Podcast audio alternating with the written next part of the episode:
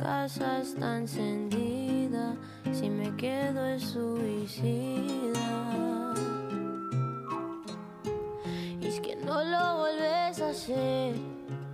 Promesas que no oigo, yo ya te conozco. Ya no tengo nada, ni corazón, ni mi llorada, me dejaste seca, me pasa por y me advirtieron que no te amara y haces lo que te da la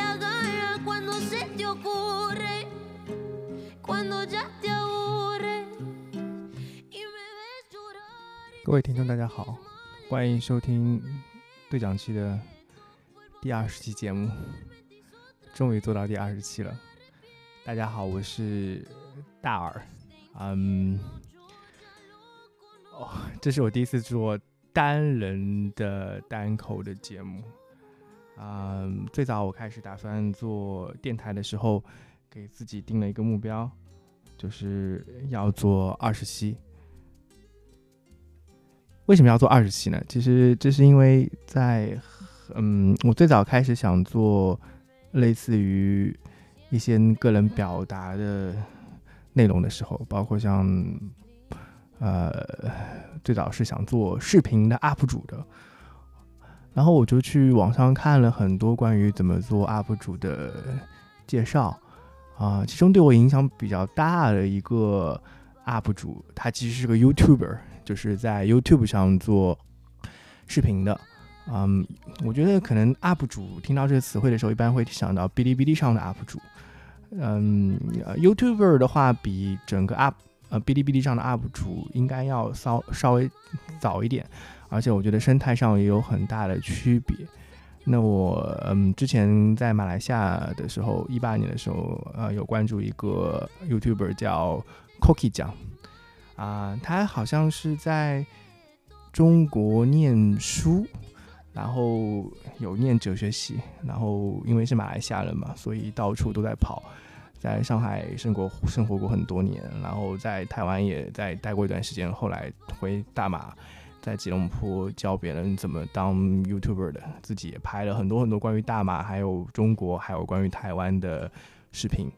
啊，他自己有做一个公司，就是教别人怎么去拍视频当 YouTuber 的。所以当时一开始的时候呢，我就看他怎么介绍怎么成为一个 YouTuber 的一个视频。嗯，其中对我影响印。最深的就是他说，其实如果你想真的叫做自己是个 YouTuber 的话，你一定要做满二十期节目，不要半途而废。二十期是刚刚入门的一个阶段，嗯，所以我当时也很买账了，就是觉得 OK 这个说法确实呃很合理。所以当我决定开始做一件事情的时候，不管是做那个。UP 主，或者是还是做现在的播客，我都给自己定了一个目标，就是要做满二十期。那今天呢，也就是对讲机的第二十期节目了。嗯，很久以前我从来没有想过这个节目会是我单口做，因为原来我是想说，哎，这个节目在最开始在设定的时候，就是想说它是一个两人对谈类的节目，但中间有一期是其实是三个朋友在一起谈的。嗯，但是但是最近一段时间呢，因为发生了很多事情，呃，我自己，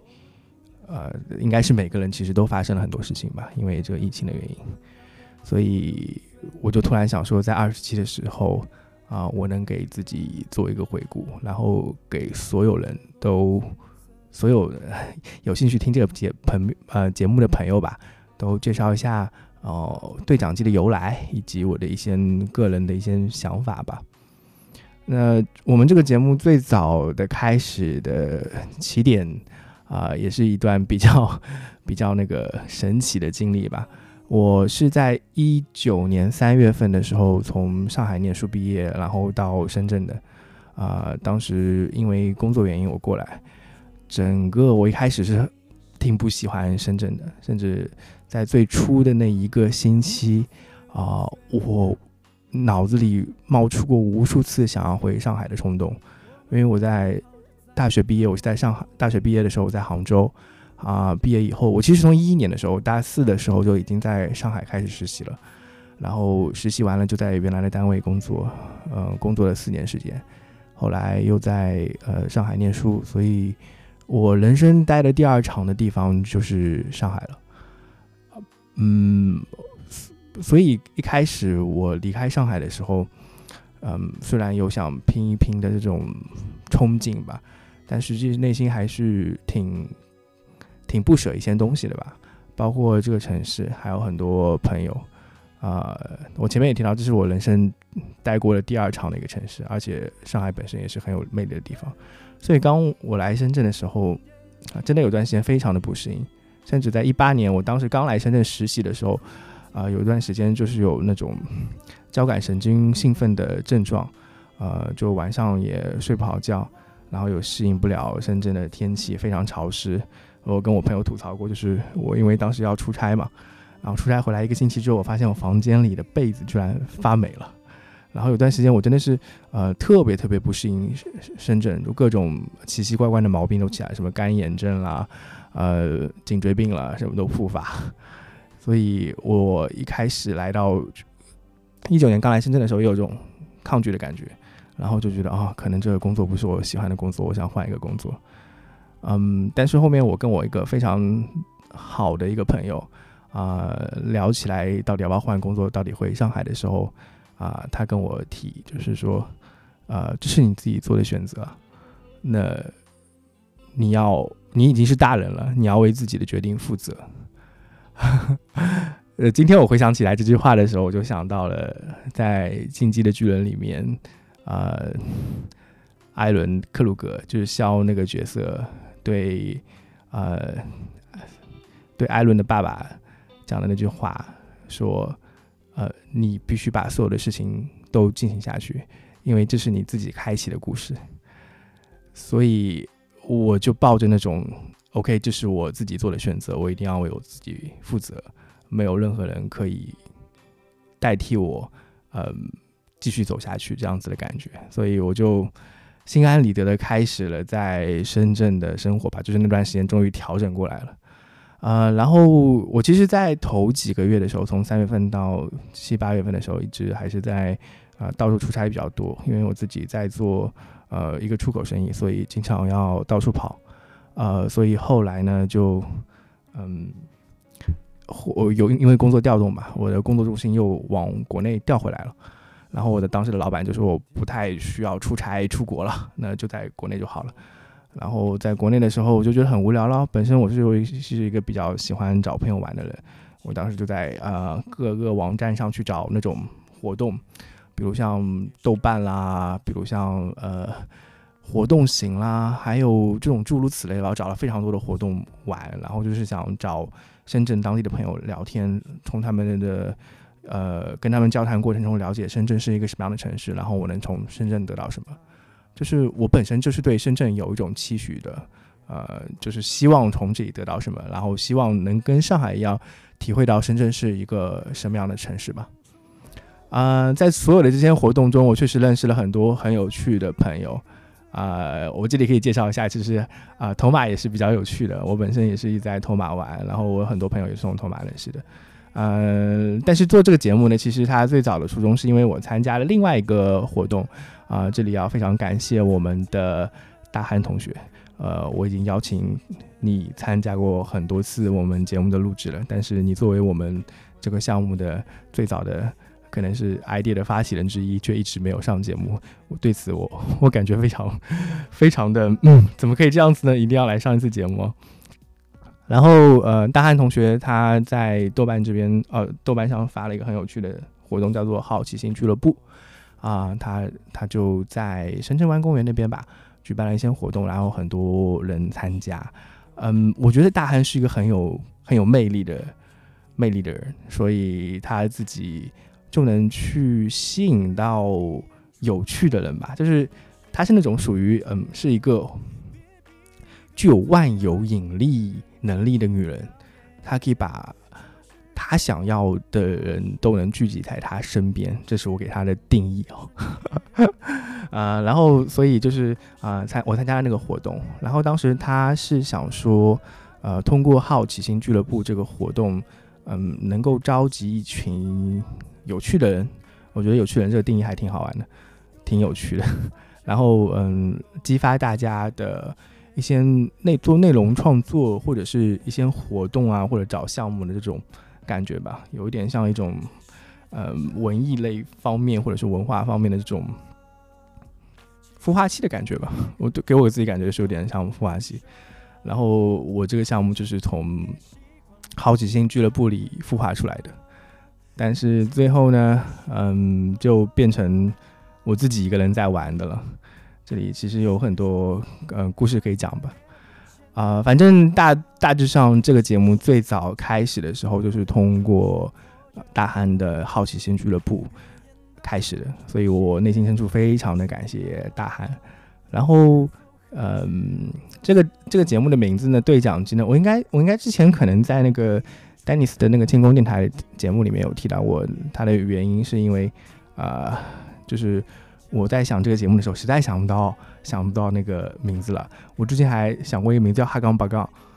但是就觉得哎，好像这个名字也不太好。然后我有一天在地铁上的时候看到一个词，上面写的对讲机，然后我觉得 OK，然后我我我我是不是可以把它换一个字，就作为我的作为我的那个嗯。作为我的节目的名字，然后 OK，就我就把那个鸡变成了呃吃鸡的鸡啊，没有八吃鸡的鸡那个鸡就变成对讲机了。然后嗯，我我可以做一下简短的自自我介绍，我的我的 ID 是就是作为作为 MC 的 ID 是叫大耳，呃大耳是搭就是耷拉着耳朵的搭，呃上线上面一个大，下面一个耳朵拆开的。然后这个名字的由来，我在那个你的名字那一期讲过，是因为我很喜欢八大山人，然后八大山人的名字叫朱达，然后嗯，所有的呃我们节目的图片啊，就是那个 logo 都是朱达画的，画的鸭子，我画的鸡，或或者是另外一个名字吧，应该有个学名，那个鸟类、禽类动物，我已经忘记叫学名了。然后两只拼在一起，然后嗯，在 podcast 就是苹果那个版本里面还有。八大山的那个非常有特点的签字版，啊，其他版本应该是没有的。然后，嗯，这里也很好玩，因为做节目会涉及到很多版权问题嘛，包括像音乐版权，啊，我靠，现在在放什么歌？我可以换一首歌吗？都在一直放薛之谦的歌，嗯，哦，不是，我不是不喜欢薛之谦啊，就是，嗯，我可以换换点其他歌，我可以用打开我的随机播放啊，随机播放为什么会连放他两首歌？Oh my god！啊，换一首，换一首。然后，然后呃，说到哪里了？说到说到版权问题啊，啊，有几样东西可以不被版权那个限制的，就是我在设计 logo 的时候就想到，哎，可能可以用国画来作为，就是嗯，版权方已经去世很多年了，它已经属于公共版权的东西。那我我觉得啊。嗯，八大山人的八大的东西应该属于公共版权的，所以应该可以作为 logo 啊，算投机取巧吧。然后音乐方面的话，大多数都是在网易云音乐上有版权的啊，有几期因为没有版权原因，在喜马拉雅那边被下架了。这个等会儿我讲其他节目的时候可以可以介绍一下吧。啊，那 OK，接下来我会介绍一下呃我们参加节目的各位同学的大致上的一个背景。然后还有一些比较有趣的事情，呃，有些节目其实，呃，就是对针于针对那些啊有故事的朋友，他们的那个背景介绍，呃，有已经有他们介绍了，所以大家应该都知道，嗯，都能听出来他们大概是做什么。哎，我要把那个我的音量调低一点点，因为感觉好像有些地方会爆掉。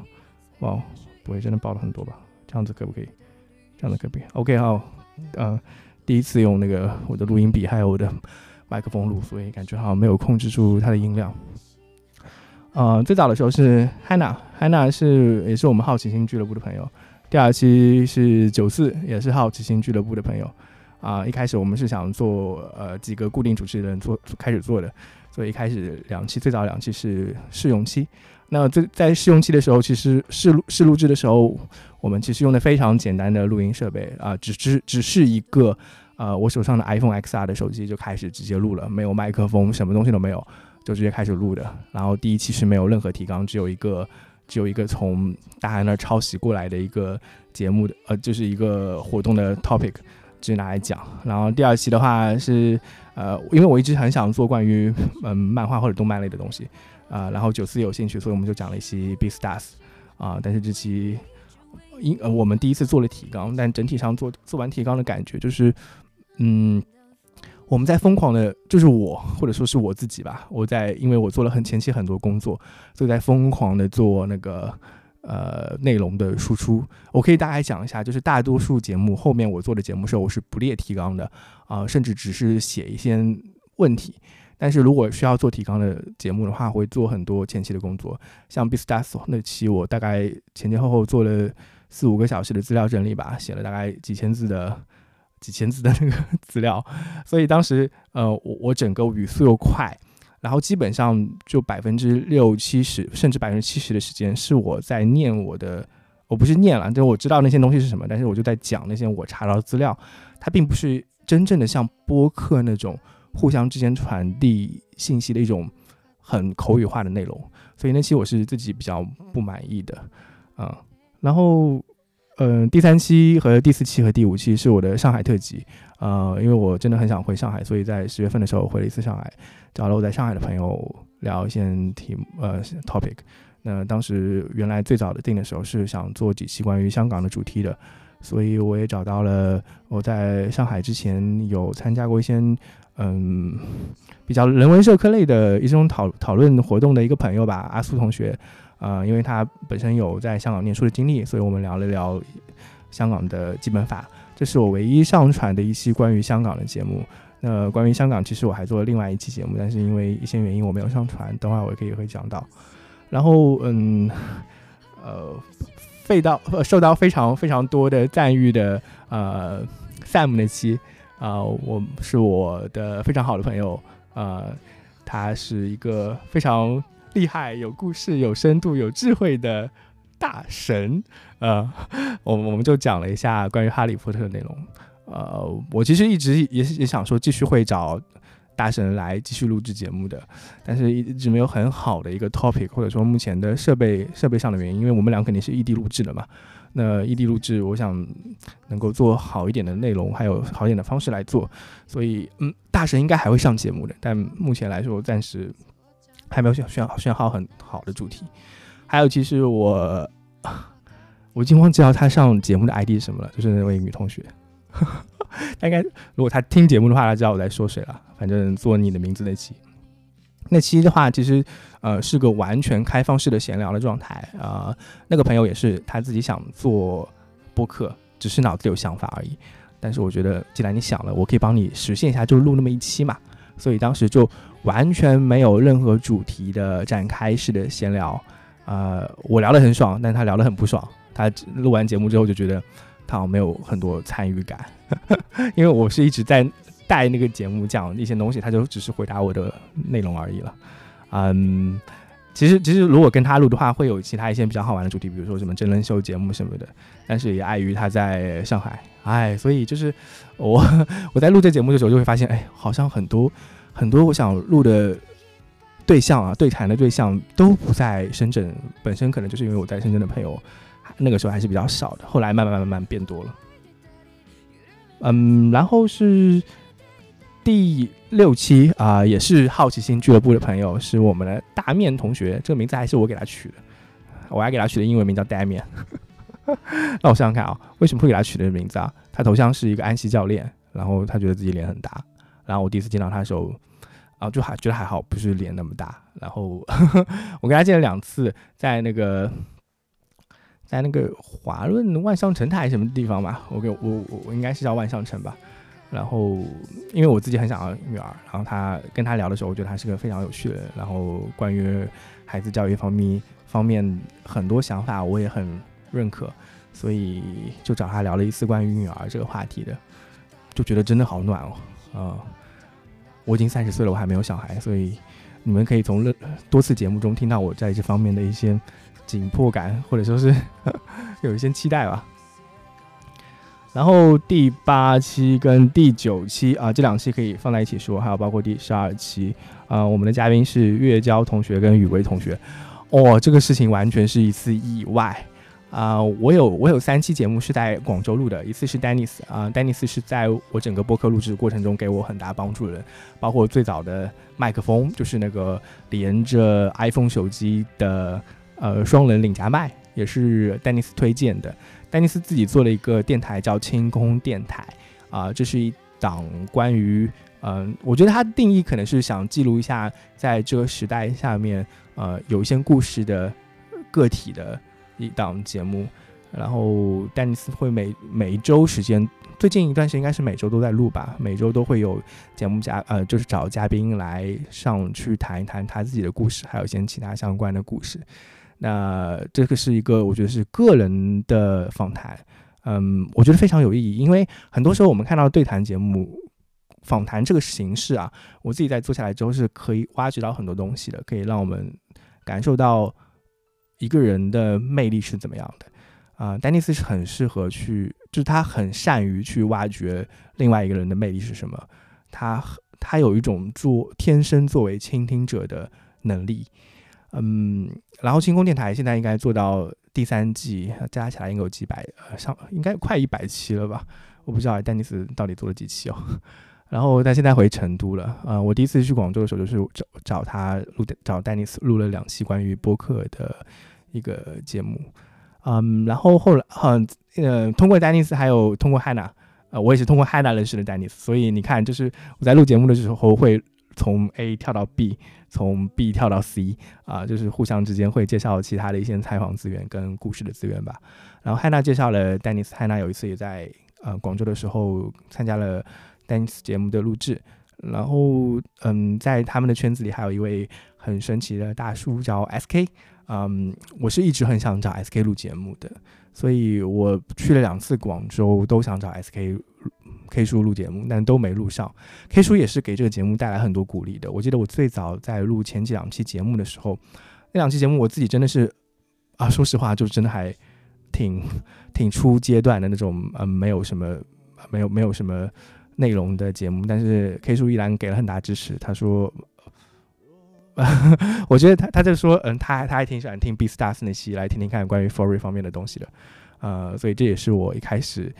受到鼓励，然后继续做下去的原因。呃，K 叔在某些方面是有很深的钻研的，他应该是国内研究呃基督教同性恋群体的一个呃民间非常专业的人士吧，啊，大师。我觉得可能 K 叔说，哎，我不是大师，我不是大师。反正反正呃，我我跑了两次广州，一直想找 K 叔，但是一直没有找到机会跟 K 叔录节目。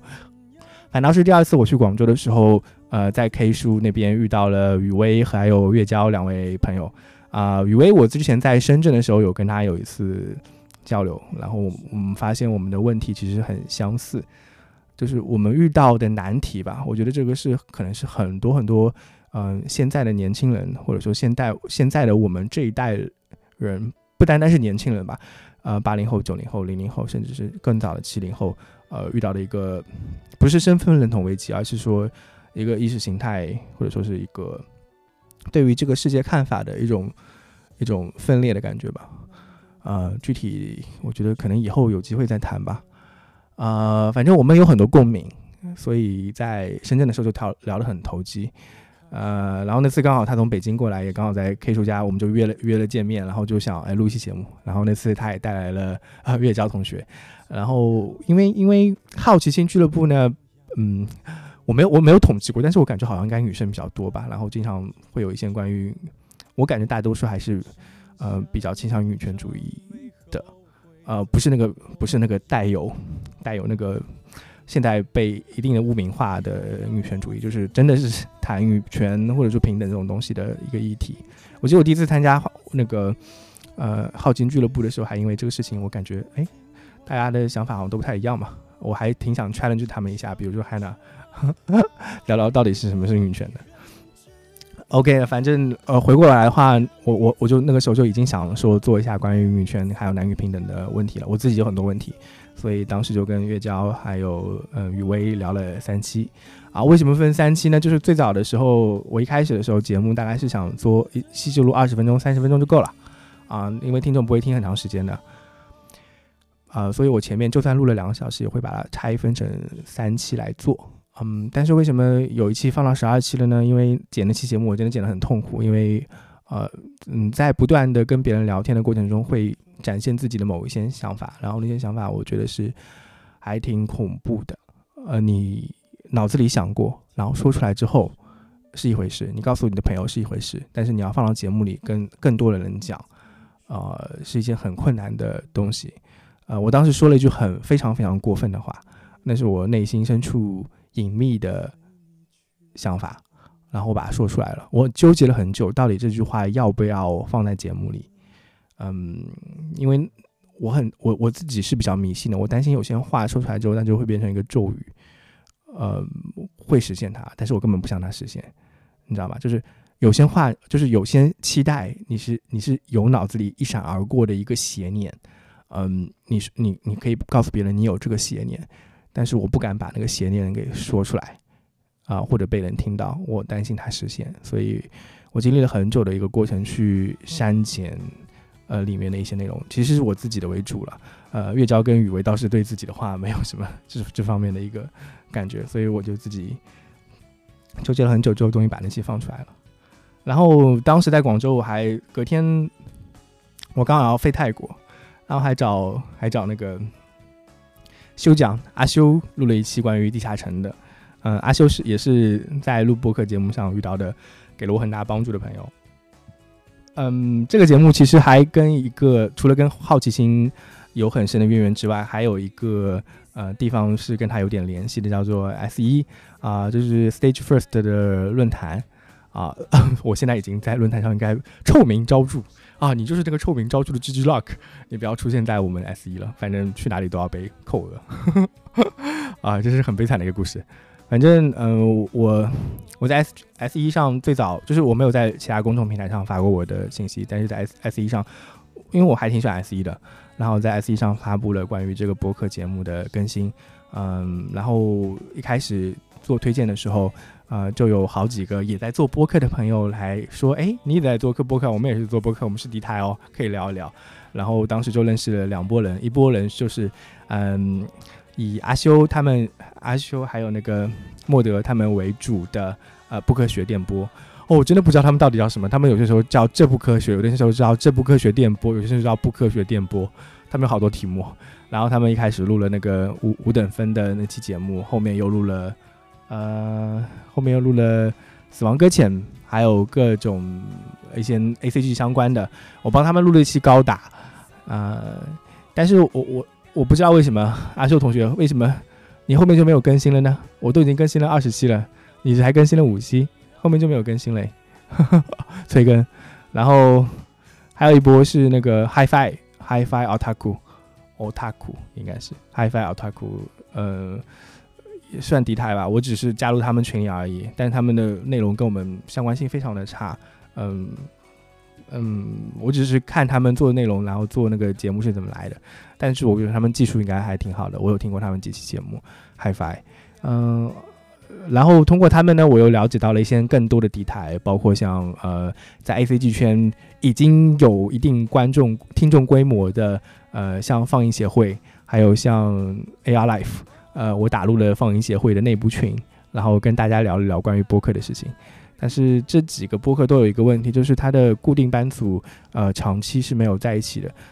然后呃没有办法持续性的录一些节目，更新非常的慢。所以就是目前应该在中文博客播客上关于呃我们 A C G 品类的，不是我们啊，就是关于 A C G 这个品类的，尤其是像 A C 这两个品类的。做的最好的应该就是放映协会跟 AR Life 了，但是他们的瓶颈就是在于，呃，做这东西没办法全职做，嗯，听众非常的少，赚不到钱，大家只是靠爱好来推动，所以经常会拖更，然后，嗯，我我我真的我我听了放映协会几期，我还很喜欢他，我真的是很喜欢他们节目，包括有一期他们呃，因为他们会做很多新番介绍嘛，跟跟那个 B 站的 UP 主来相比的话，放映协会的新新番介绍会更接地气一点吧，我感觉有更多个人的观点，因为它输出的内容会多很多嘛。它其中有期讲到了，哎，以我们以现在重回零八年。用现在的视角去看待零八年的新番，零八年的十月新番还是四月新番，我忘记了。那期节目我觉得真的非常有趣，嗯，能从那期节目里看到整个动画业界在从零八年的开始到一八年的一种变化吧。有些人可能会觉得那种变化是一种倒退，呃，我觉得可能是有，就现在的业界可能是有很多泡沫，或者说是那种没有没有所谓的匠人精神在了吧，嗯。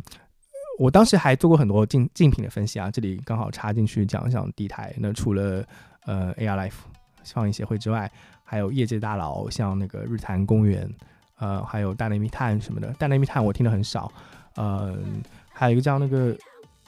现在要随机随机波动吧，还是要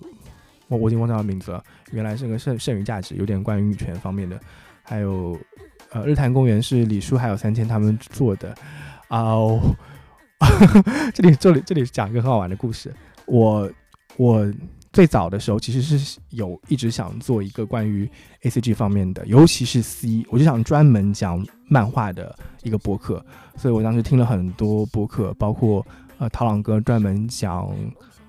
欧美漫画的。陶朗哥在看理想上有一有一期有一类呃有有一档节目是专门讲欧美漫画，嗯，讲飞子丑才队还有欧洲漫画的。这里要特地强调一下，他们就是可能欧洲漫画是国内了解人比较少的，呃，后浪引进了非常多的欧洲漫画。那陶朗哥老师啊，陶陶老师，呃，应该是国内介绍这一块比较多的，而且比较专业的一个呃推广者吧。那在看理想上还有日坛公园的三千老师跟李叔，呃，做的一档关于日本动画。应该是动画吧，我已经忘记了，反正是 A C 相关的一档节目。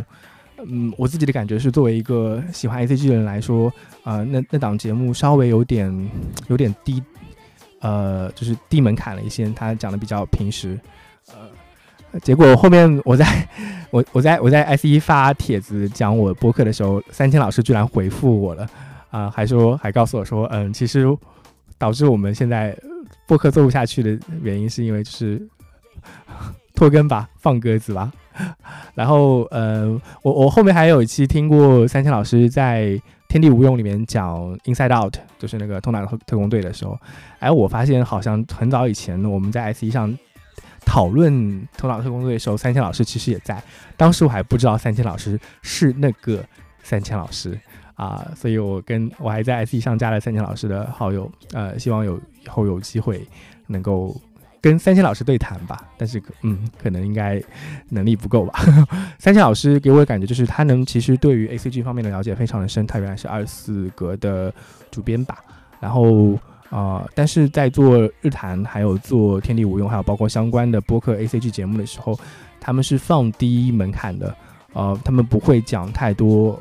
非 A C G 人士听不懂的东西。啊，日坛公园本身也聊了非常多的。呃，A C 上的内容，但是我总觉得不太对位吧。呃，李叔跟小伙子，我记得小伙子老师也说过，就是他们讲内硬核的东西，反而听的人会更多，受关注的，就是得到的评价跟好评也会更多。但是不知道为什么，其实他们很多时候还是会去照顾非常多的，嗯，没有相关经验或者说相关阅读量的、相关阅读量或者观看体验的观众、听众的那个感受的。所以他们会尽量把东西讲的，嗯，大白话一点。呃，我自己感觉好像这可能也是跟国内的播客生态有关系吧。因为整个播客，播客其实我自己做下来感觉它其实是越硬核越好的，但实在是中国没有到目前为止都没有完整的形成，呃，整个播客体系的一个固定的用户群。呃，虽然有一部分人会听播客，但是这个群体还是太少了，不能够支持整个行业的运转。啊，这好像扯得好远了，我已经讲到哪儿？第十期了。OK，呃，哎，我突然讲，觉得我讲的还挺快的。那我现在刚好有时间切个歌，来中场休息一下。啊，我这里说一下，我第一次买我我换了装备了。第二第十九期录完之后，我实在忍不住了。我当时是跟我说，是跟我自己说，我二十期的时候我要换装备。然后到了十九期的时候，我看到那些录音笔，看到那些麦克风，想象着我拿着调音台在那做节目的时候，哇塞，那种感觉实在是太爽了。所以我真的忍不住了，我就下单了。嗯，然后我就 我就买了。买了我现在的设备啊，我现在的录制设备是一个 Zoom 的 H 五，还有一个是那个罗德的 Podcast 的一个动圈的麦克风啊。为什么买这两个东西呢？就是 Zoom H 五是我看挑了很久的，是因为我肯定之后还会去很多地方做异地录制，那我要求我的调音台设备一定是比较便携的啊。然后这个 Podcast 呢，是因为我一直很想买罗德的东西啊，那个罗德出了一款调音台，是专门给呃，播客用的叫 Pod Podcaster 还是叫 Procaster，我已经忘掉名字了。呃，反正我非常想要那个，但是一看啊，还是蛮贵的，一直下定不了决心。然后就觉得淘那个什么，闲鱼上二手淘了一个麦克风，这款 Pod Podcaster，哇，真的好重哦，感觉有七百克左右吧。那之后我可能就会带着他们俩天南地北的走。那接下来呢，我们就换几首歌吧，看看有什么歌可以推荐给大家的。啊，我先说一下吧。现在这首应该是 Emma 的吧？对，Emma 的单曲。啊，对不起，我把它切掉了。啊，那接下来切歌咯。切歌的话会播放一首呃 Perfect Illusion，是 Lady Gaga 啊之前的专辑里的歌，我非常喜欢这首歌。然后这里我我觉得我做节目做出来的时候，嗯，因为这这这这期节目是一个 one take 的形式，我不会做剪辑的。那节目放出来以后，呃，应该当大家听到这期节目的时候，Lady Gaga 举行的 One World Stay at Home。A one World Together Stay at Home，应该已经结束了吧？四月十八号的时候，Lady Gaga 号召所有号召了很多人去举办这一个这场现场演唱会。线上的演唱会，它整体的形式形式啊，有点像以前 Queen 的那场 Live Aid，我已经忘掉，我叫我忘掉 Live Aid Live Aid 还是 Live Aid，了忘掉了啊。那场演唱会的初衷是什么了？好像是因为饥荒还是什么的。那这场主题就是想让大家能够在疫情中一起携手共进。嗯，嘎嘎能做这个事情，作为嘎嘎的粉丝，内心真的好暖哦。呃，他当时在 YouTube 上找很多人来的时候，哎，那我换一首吧，换两首吧，一首是 Perfect Illusion，然后一首是 Born This Way，那先放第一首。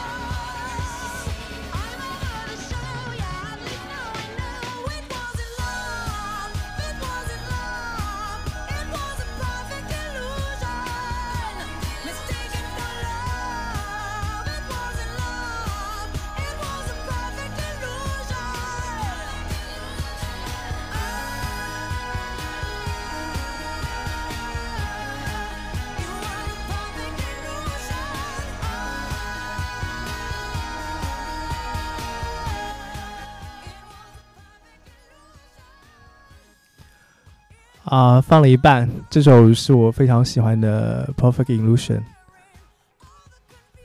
我我一般很少会听英语歌的歌词的，呃，从小到大我听可能日文歌比较多，但是我从来不懂日文，所以我从来不知道歌里在唱什么。但是英文歌的话，偶尔我会听一下歌词，也是最近几年才开始的吧。那我觉得很多时候，love 这个事情就是一件 perfect illusion 啊，你爱的东西不是你真正爱的东西，而是爱的一个幻象而已。我跟好多人说过这个这句话，我感觉我好经常重复一些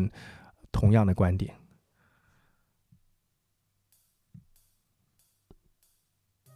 Born this way，等会再放嘛，现在先随机放一些歌吧。那嗯，说到爱这个事情，我曾经很喜欢过一个女生，女生，嗯，我跟她写了很多情书，大概加起来有几万字吧，来来回回写了很多。啊，当时我只有十八岁，然后有段时间，我甚至走在路上看到一个跟她身形相似的女生，我都会在想，哎，那个是不是她？在公交车上看到另外一个，我也会想啊，那个是不是她？我感觉她永远都绕在我的周围。很多年以后再回看这件事情的时候，其实我根本不喜欢她。虽然我一直跟她在写信，啊，他会跟他说他的，他会跟我说他的日常，我会跟他说我的日常。但实际上，我真的喜欢他吗？我在想，其实根本不是吧。我会把他营造成那个我喜欢的对象应该有的样子。我十八岁的时候，我超爱一个。歌星是王菲，我听了超多王菲歌，我把市面上所有能找到王菲歌全部听遍了，啊，包括一些非常台叫王静雯时候唱的歌，还有甚至更早的时候出过一些可能很很多人都不知道是他唱的歌，我都听完听过，还买了很多他的专辑啊，诸如此类的。然后我当我我也把当时我喜欢那个女女生的印象跟王菲的某些形象重叠在一起，形成了一个叫做 Perfect Illusion 的东西。然后来让我自己沉醉，但实际上那个到底是不是他呢？嗯，我后来在跟他的接触过程中，跟那个女生的接触过程中，慢慢的发现，其实我所喜欢的根本不是那个女生真正的样子。她有很多地方，我以为她是这样子的，但她其实是有另外一个想法。但是我会在脑脑子里面给她加一个滤镜，自动把它过滤成我想要的样子。所以爱这个事情是很迷茫的，它很容易让你自己在很多地方迷失吧。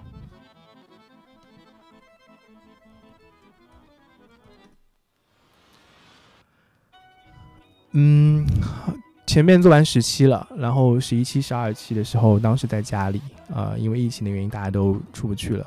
所以我就开始了我的异地录制之旅。应该从十一期以后，我就没有录过现场的。节目了，我一开始是觉得我一定要去录现场的，因为现场的时候，双方面对面交谈的时候，你能对于对方的表情、跟他的语速，还有他的眼神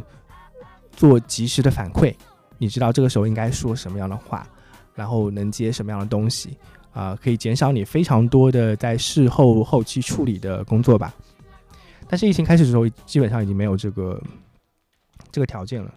所以那几期节目呢，包括跟灰兔的那一期，还有包括跟呃熊丧熊在熊录的关于武汉疫情的那两期啊，都是通过打电话来录的，所以整体上的听感上会有点点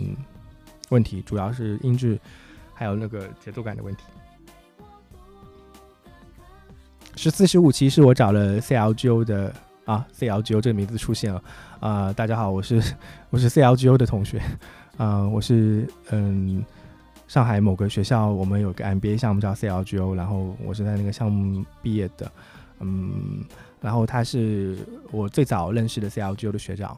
啊，比我早一年毕业，啊，也给了我很多帮助。他唱歌很厉害，然后也很喜欢歌手，啊，很喜欢听音乐。我就找他录了两期《我是歌手》的节目，嗯，我自己也很想做类似于真正那种电台 DJ，可以一边放歌，哇，一边切歌，一边聊两句，哎，这首歌很好听，那我们接下来给个放放，就跟跟刚才 Perfect Illusion 这种感觉，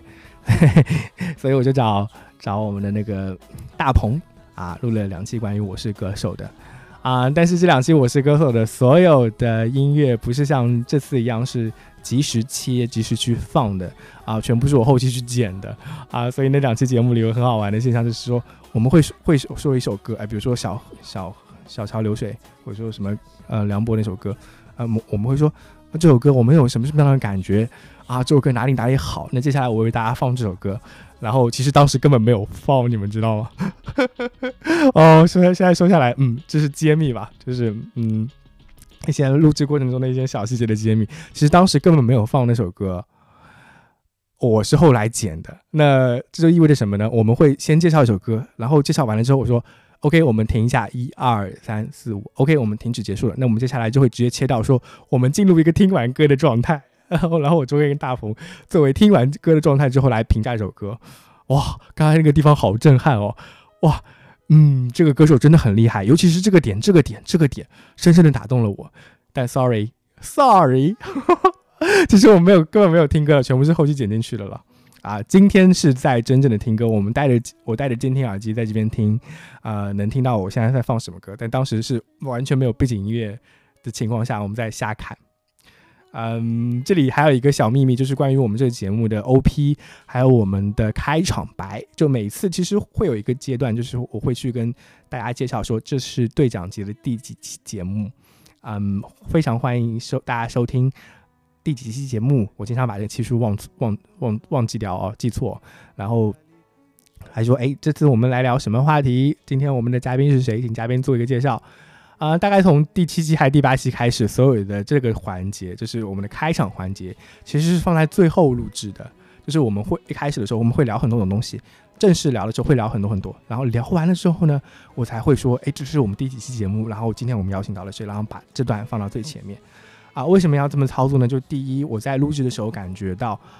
当你跟你的你的嘉宾说欢迎收听，呃，就是非常。欢迎收听对讲机节目，这是我们第几期节目？当你开始说这句话的时候，双方就会进入一个叫播音员或者叫一个节目的状态，那种状态是非常不自然的。他们会感觉，哎，自己不是在跟一个人聊天，而是在上一个节目。他们就会变得正襟危坐起来，他们的语言的组织也会变得有一些，嗯，紧张感吧。我这么说，可能是有种紧张感。他们会觉得，哎，我在讲这话的时候，我一定要把它组织一下，过一下脑子，这样子反而就是丧失了播客这样这个内容形式最应该有的自然感。我在发现这个问题之后，我就跟我的嘉宾说，OK，我们不不再一开始讲这个事情了，我们放在最后再录。最后录完了之后，我们聊完了之后，我再说我们这次讲了什么，然后我把它在剪辑过程中把它剪到最前面去，然后来再让大家来听。啊，这是第一点原因。第二点原因呢，其实很多时候，因为我们跑题跑得太厉害了，尤其是我，尤其是我跟雨薇录的时候，哇，那个跑题跑题真的很厉害，我们就会天马行空的讲这个讲那个，感觉好像都有关系。然后有些时候就会在一开始的题目跟后面我们讲的东西完全不相干。那与其如此，我还不如在一开最后的时候再去总结，哎，回顾我讲了什么东西，啊，是差不多是这样子一个过程。所以很多期节目的开场白其实是放在最后来录制的。那呃十十七期、十六、十七期呢，是也是啊不那个不科学电波的朋友阿卷，他在日本跟我们录制的关于两期日本的情况，呃，现在已经过了快有一两个月了吧，日本还是那个样子，也不知道有没有爆发没有啊什么的，感觉暗流涌动，嗯，那也祝阿卷在日本能够注意身体健康吧。然后，呃，关于日本的主题，我还录了一期日本官僚体系的。这位同学也是来自 S 一的，他当时在 S 一发了一个帖子，关于日本疫情的。我我在 S 一聊过很多人，撩过很多人，就是我看到有些人发一些比较有趣的帖子的时候，我就会问他们：哎，你有没有兴趣来参加呃播客节目的录制？那熊，还有灰兔。还有这期的日本疫情管理官僚体制的，都是在 S 一上的网友，非常感谢他们的支持啊！我还在 S 一上聊过很多其他人，但是应该因为现在我这个名字 G G Luck 在 S，G G Luck 应该在 S 一已经很臭了吧？应该已经不会有人再参加我的节目了吧？嗯，悲观的想，而且我的大号已经被封掉了，所以在 S 一应该也已经不会更新了。我后面嗯，关于 N 号房的我也没在 S 一上退了。原来我还想问一下，嗯，其他人帮我发一下帖子的，想来后面算了。哎，现在对 S E 真是又爱又恨。嗯啊，这是一个很长的故事了。然后十九号，呃，十九期啊，我们邀请到了雨薇同学啊，这个节目里面受到评价最高的主播。嘉宾应该就是雨薇还有大神了吧？我自己感觉应该他们受到的评价是最好的吧。嗯，对的。然后雨薇啊，我们在之前的节目里也介绍过他。那预告一下，那我们接下来的节目也会有雨薇来做，甚至雨薇也会有自己的播客节目啊。我也帮他去做了一些测试，还录了一期。录了一些很劲爆的，本来我想在自己的节目里录的话题，但是放到他那边可能会比较好一点吧。嗯，就是你，你只要我，我觉得播客这个事情跟直播一样吧，我很倾向于把我自己想到的东西告诉大家。那这里就会有个问题，如果我把我自己想到的东西告诉大家，那要告知多少呢？嗯，听这节目的有些朋友是我在现实中的朋友，他们应该对我比较了解，知道我是什么样的人。知道我有多么的口无遮拦，有多么的大放厥词，嗯，可能我我确实这个人比较浮夸吧，就感觉哎，有些时候是语不惊人死不休，我一定要说点什么，嗯，或者说有些时候我比较傻吧，感觉这个事情可以讲，那个事情也可以讲，所以我在我的大学阶段跟我的研究生阶段，在最早的时候，其实就已经给大家的形成那种印象是，我是一个大概某些某些话题我不会有禁忌，我觉得可以讲那种。大嘴巴，但是实际上在录播客的时候，我这张大嘴巴反而感觉上有一条拉链把它拉起来了。有些话，就像就像我说的，我在剪第八、第九期、第十二期的时候，内心经过很大的一个挣扎，到底要不要讲那些事情啊？因为很多事情我我是会选择讲的，嗯，包括在十九期里边，我有提到过一个故事，那个故事是我不会跟我所有。朋友圈里的人讲我们到底是谁，但是我内心深处觉得这件事情一定要讲这种故事。我觉得人长大了就会遇到有些话你要选择对谁讲，有些话你要选择你不讲。那其实我内心深处是一个选择要讲的人，我情望情愿把我知知道的东西，我心里想的东西告诉你，即使那些东西会伤害到你。我想告诉你。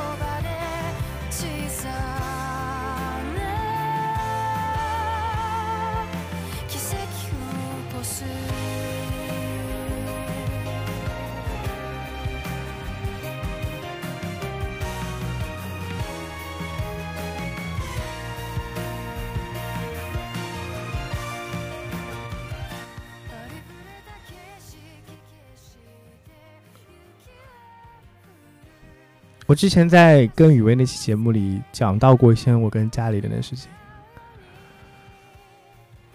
嗯，原来我在录这期节目之前，我是想讲一些关于自己的事情的，关于我为什么会形成现在这个想法，包括现在困扰我很多想法的来源。嗯，我觉得可以从一个我自己的困境开始说吧。我觉得我自己是一个，我不知道这这种思想的来源到底是哪里。我一直都很想知道，我有些时候为什么会这么想，是因为我童年的哪件事情出现了意外。我我觉得可能每一个人在长大的过程中，都会发现你幼时的记忆有一些部分是很难被抹去的，就是那些印在你脑子里的时刻。我不知道那些时刻会对你产生什么样的影响，我也不知道会对我产生什么样的影响。我会，我会梦，我会想到我在最早四五岁的时候，跟我爸爸妈妈住那个小平房里面，隔壁有一个一口井，然后那个时候还没有自来水，我妈每天会去那个井里面打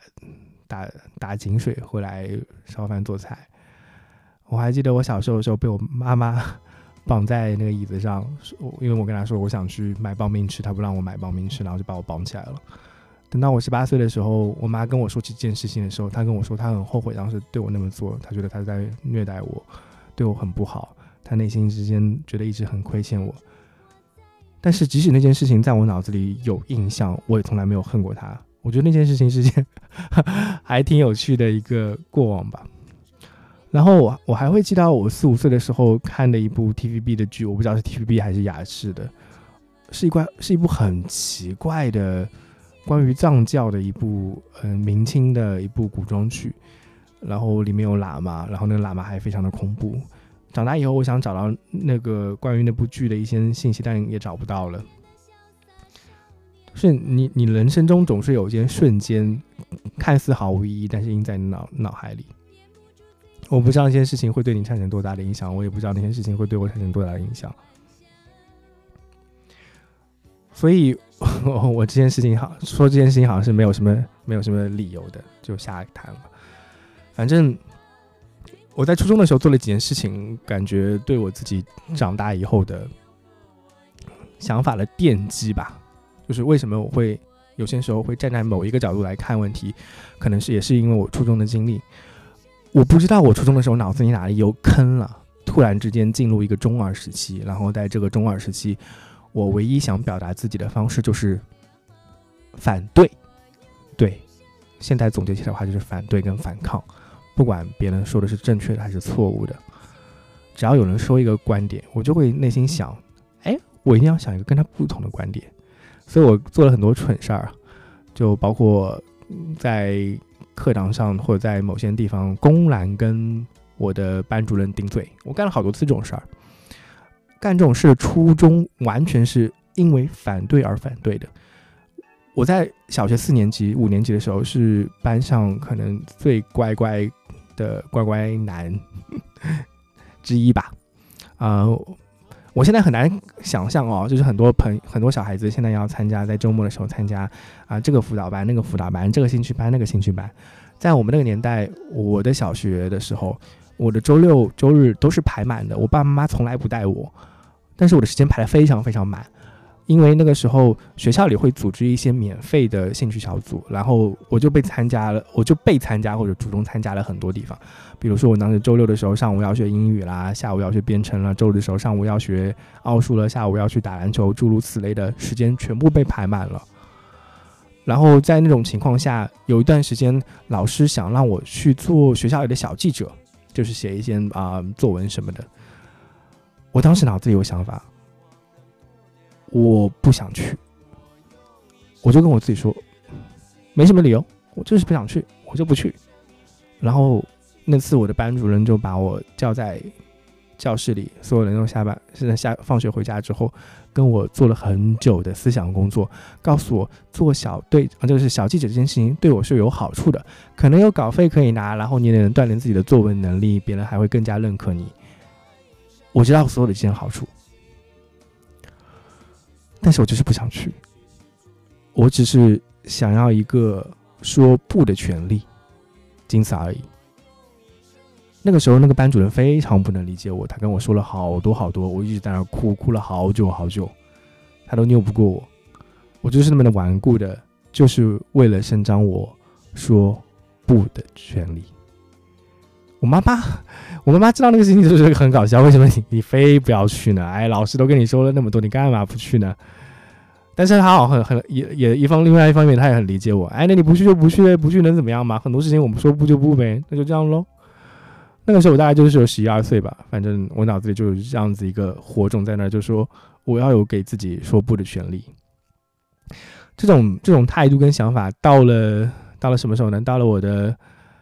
初中阶段被放大了更多啊！我会公然跟班主任对抗，因为我们班主任真是是一个很有很有槽点的一个女老师吧。嗯，事后来看。他只是非常错误的判断了我们那批同学的特质，跟他之前成功的教育出来的那同学有很大的区别，所以他对于以前的学生的教育方法不能放在我们那批学生的身上，所以互相之间有非常大的矛盾。我们所有人都很不喜欢他。我曾经订了一整年的电脑报，跟电脑报还有科幻世界被他扣下来不让我看。我现在觉得这是一件非常蠢、非常不开明的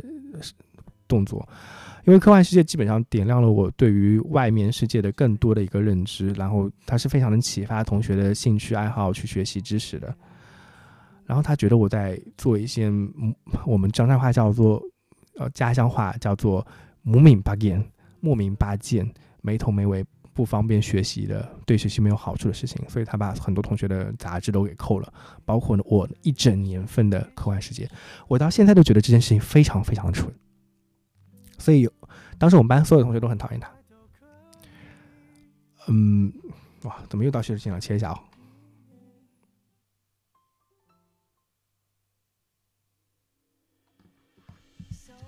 然后，呃，继续回到刚才那个故事。哦，不是对谢之前有意见，只是因为听太多有点口水。嗯，然后，啊，继续回到那个故事的说法，就是我们在初二的时候。我们做了一件事情，全班同学已经有同学去投诉那个老班主任了，甚至是同学的家长也在跟校方说这个老师不合适，啊，希望他换一下，我们换一个老师。这件事情我觉得现在很不可想象啊。最后解决方法是我们做了一个全班的公投，嗯，大家来选择这个老师的去留。那个时候应该是二零零三年，呃，对，有可能是零三年、零四年的样子，零三、零四、零四年的时候吧。零四年的时候，在浙江一个小城市的学校里面，全班同学在公投班主任的去留，所有人都很讨厌他。然后我投了留任。呃，我现在回想起来那件事情的时候，这件这件这件事情也是给我人生有很大烙印的一件一个个人事件吧。我跟另外一个同学，只有全班只有大概四十来位同学吧，只有两位同学选择了让这老师留。我已经忘记掉另外一个同学选择的原因了，但是我现在还记得我选择让这个我很讨厌、全班人都很讨厌的班主任留下的原因，是因为我在担心，哎，虽然他已经很烂了，说不定换上一个人来更烂怎么办？我要我要拒绝这种可能性，有可能是这种担心、这种风险管控意识，或者说。就是那这个，就是那个内心深处想要说不的声音捣乱吧。我投了否决票。故事的后续呢，就是我们确实换了一个老师，这个老师也更有经验，也更懂得怎么来跟学生沟通。我们我们还是那么不听话，但是相比之下，我们跟他的矛盾少了很多。所以那次换选，那次公投，是一次很好的结果。但是回头看那次选举，我投的票，我永远都不会后悔。为什么要后悔？为什么要不能说不呢？我就是要说不啊！会不会说真的换了哪个老师过来就比原来老师差呢？有可能啊！为什么没有可能呢？其实只有百分之一的可能性，只有百分之零点五的可能性。那就选择不喽。所以可能那也是我的人生事件之一，让我在这个节骨眼上选择改变，就是一直一直左右摇晃的一个原因。我在我在初中的时候写了很多很傻逼的东西，这也要感谢我们当时初中的语文老师，他是我整个在十八岁以前接触的老师里面最开明、最懂得怎么调教学生的一个老师。嗯，他真的很棒，甚至我很长一段时间想回去老家当老师的原因，也是因为我想成为跟他一样的老师，可以去开启学生的心智，帮助更多的同学。能够快乐的学习吧，或者说对未来有期望吧。我觉得他虽然从来没有跟我们说过对未来有期望这种很傻逼的话，要给你梦想什么，但他的实际行动就是让我们觉得这个世界真的很美好。然后，呃，他当时有个有个做法，他是语文老师啊，他有个做法就是要求我们每天都写日记。我们当时每一天都要写，我的天呐，每一天都要写，每天都要写三四百个字的日记。哎，我有段时间特别特别烦，哎呦，每天就是忽悠、糊弄。但是有些时候嘛，实在没没东西写了，就会想一些哎呀无聊的小故事。但是有一个故事也是设定了我的心智模式吧。这个故事是这个样子的，嗯，我当时就已经有一种想法，就是说我们看到的东西不是真实的东西。嗯，我忘记到那个时候老师有没有跟我们讲过白马、白马、黑马、白马什么那个理论了？什么名家战国时候名家的学说，有点初阶段的哲学思想的一个东西，哲学逻辑的东西，就是白马非马论。嗯，我我应该受到那个东西有一些影响，然后受到很多科幻世界里面的东西有一些影响啊，包括我自己来回顾所有我关于世界的感知这件事情的感觉。呃，应该是一整条线过来的，包括 EVA，EVA 里面的《新世纪福音战士》里面，它对于机体的控制模式，呃，它其实是有一种，就是那种，呃，有点像工壳的感觉的，呃，通过外部插入，然后让让你来体验，呃，世界的感觉，就是一种外部的感官接入的模式。这个是很多科幻小说，尤其是赛博赛博朋克科幻小说里面会设的定义，但它会涉及到一个核心的概念，就是说你所能看到世界到底是不是世界的真实？呃，这个我觉得是所有人看科幻小说，尤其是赛博朋克系列都会陷入的一个思考吧。那我当时在被这种思想影响之后，我的最大的感触就是，可能我看到的世界不是真实的。呃，我们就举个例子啊。我们现在看到，如果是一个红绿色盲，他看到的两种颜色，红色跟绿色，它是分不开的，对不对？那到底事物本身是红色跟绿色中的其中哪个颜色呢？除了非红绿色盲之外的人会觉得是红色跟绿色，那红绿色盲本身自己分辨不出来。那我们能判断红绿色盲里的眼中的世界是真实的世界，还是其他人眼中的世界是真实的世界呢？这其实是一个唯心唯物论的一个观点了。唯物主义者可能会觉得。OK，那有红色、绿色的才是真实的世界。那唯心主义者就觉得，就算无法分别红红色、绿色，那也是真实的世界。嗯，我是慢慢偏向唯心主义理论的，所以我觉得每个人可能都有他自己的世界吧。就像打网游一样，有客户端，有呃，就是老早的 MMORPG 啊，传奇年代的 MMORPG，包括现在很多 RPG，就是你在你的电脑里要下载一个。客户端的，那别人的那个嗯电脑里也有一个客户端，那你看到的游戏界面跟他看到的游戏游戏界面是不是一样的呢？哎，大多数情况是一样的，对吧？呃，数据都会同步嘛。那你看到的熊猫人，他也看到也是熊猫人。但是现在其实有一种东西叫 mod，就是他会给游戏打 mod，给游戏上的人的角色会穿上其他的衣服。那你看到的熊猫人可能是一个穿着比基尼的熊猫人，但他的看到熊猫人就是没有没有穿比基尼的。但是你跟他看到的是同一个游戏，同样人在活动，那这两个游戏是同一个游戏哦，但是你们看到的东西是不一样的。那哪个是真实呢？两者都是真实。说这样有点绕吧？嗯，我后面自自己给自己编了一个寓言故事来描述这种困境，就是说，在一个小村庄里面。嗯，大家可以慢慢听看这个故事啊，讲的非常没有道理。就在一个小村庄里面，有一个人啊，你可以把自己带入这个角色，我就用我来代替了。是我看到这个村庄里面所有人都在嗯过的日常生活，但是这个村庄里面有一桩佛像，那个佛像是大家一起去膜拜的神灵，所有人都看到那个佛像是非常慈悲的，能给大家大家带来光明，还有带来希望。但是有一天我在晚上的时候睡不着觉，我就去那个庙里看了，然后我就发现，哎，那尊佛像在晚上的时候会变成魔鬼，到底是什么样的魔鬼啊？可能是夜叉的形象，或者说是西方恶魔的形象，反正他变成魔鬼了。然后我还听到他在密谋，说他要在晚上的时候，趁大家都睡着的时候，把所有人都吃掉。然后我就听到他说这些话，看到他变成恶魔，然后他也发现我了，但是他没有把我吃掉，因为他觉得，与其帮我吃掉，还不如让我看到真实之后，把这种真实传递给大家，或者他可能根本没有这么想，反正就放过我了。所以我被那个佛像变成了恶魔放过了，但是我内心深处就发现一个这样的事实，就是说。那是我内心深处我看到的事实，就是那个受人尊敬的佛像在晚上的时候会变成恶魔，然后他要密谋吃掉所有人。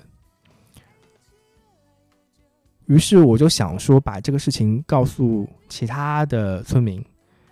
但是很奇怪，就所有的村民都不可能看到那个佛像变成恶魔的时候，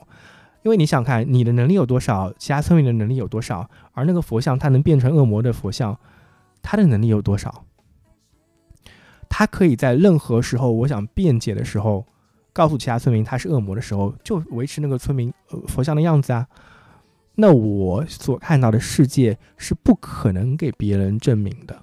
我不可能证明那个佛像会变成恶魔，因为那个恶魔他的法力通天，他永远都能维持佛像的样子。所以这就是我遇到的困境。你看到的真实跟别人看到的真实是不一样的。你可以选择永远不说，你自己不会有事，但是。大家都会陷入在一个这样子的预期恐惧中，就是说，如果这个佛像有一天真的变成恶魔了，那他可能就会跟他那天晚上说的一样，把所有人都吃掉。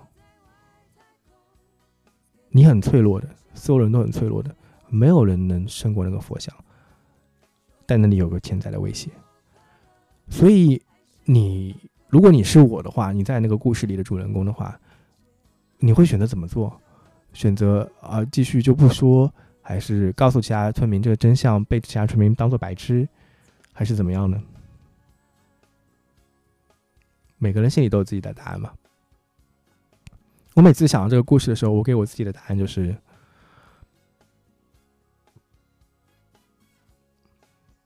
我会说啊，我刚才打了一个嗝，嗯，我会说。我不知道这个件事情跟我说不有什么样的联系，但是我就想，OK 啊，我说啊，即使那个佛祖一直都是佛祖，只是他从来不会变成恶魔，永远都不会变成恶魔。也许那个佛祖带给所有人的好处，要比带变成恶魔多得多，甚至他永远都不会变成恶魔。真的，他有可能真的永远都不不会变成恶魔的。也许我只是做了一个梦而已，我从来没有见到那个佛变成那那尊魔，我从来没有见过。也许我只是做了一个梦而已，但是我想跟别人说啊，就算是做了一个梦而已，被别人当傻子也没所谓啊，死了也没所谓啊，所有一切都没所谓啊。怎么又是薛之谦啊？哎呦我的妈呀！我为什么我的喜欢里有那么多薛之谦？我的妈呀！我真的不讨厌薛之谦，对不起。啊，为什么还是薛之谦啊？嗯，好吧，那反正这期节目大概大概差不多要到尾声了。哎，先切歌吧。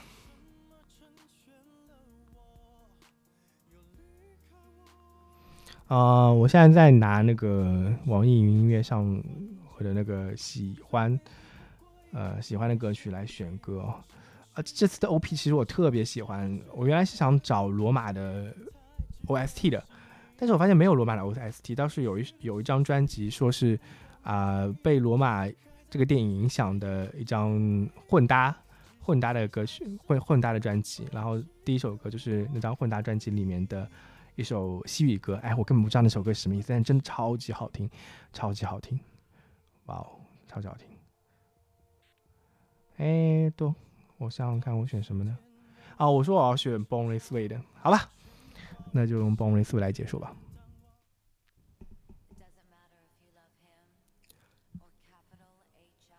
我真的超喜欢 Lady Gaga 的，超喜欢。嘿嘿，那反正以上就是本期所有节目的内容了。我也希望之后能有机会跟大家去分享一下我做这个节目的一些想法，碰到的有趣的人跟他们的故事，以及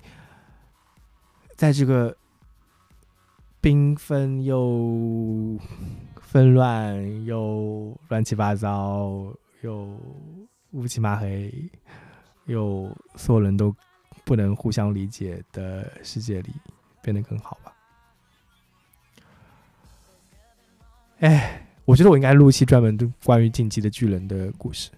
嗯，《进击的巨人》是我觉得二十一世纪最伟大的漫画，我超级喜欢阿创的。那阿创说可能今年会完结这部漫画，那刚好这部漫画的主题我觉得非常契合目前我们遇到的困境。不是其他人，而是所有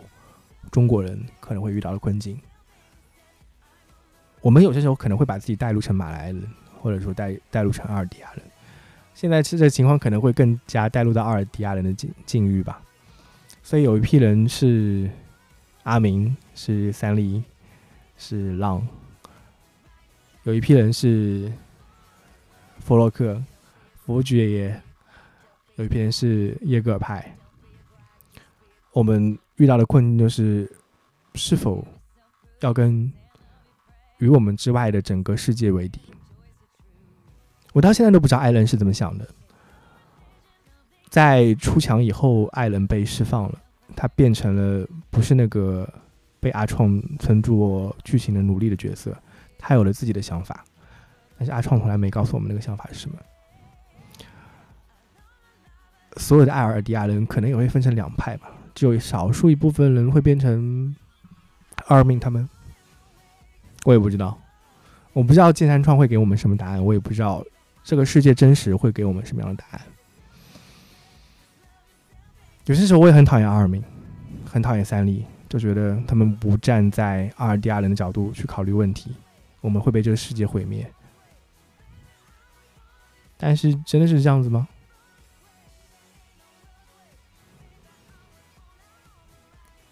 希望这个世界能变得更好吧。希望这世界能互相理解。其实我知道，真的很多时候，你跟别人说互相理解、互相理解、互相理解，别人会把你当做白痴、当做白左、当做圣母婊。但就跟那个故事里的我一样，当白痴又怎么了吗？说不又怎么了吗？说啊！就是啊，说喽。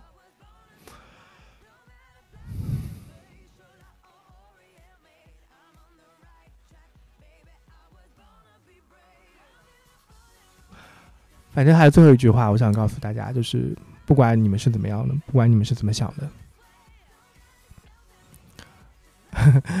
我都想用白走的话告诉你们，不管你们是怎么样的，我都会爱你们的。非常感谢收听。对讲机的第二十期节目，拜拜。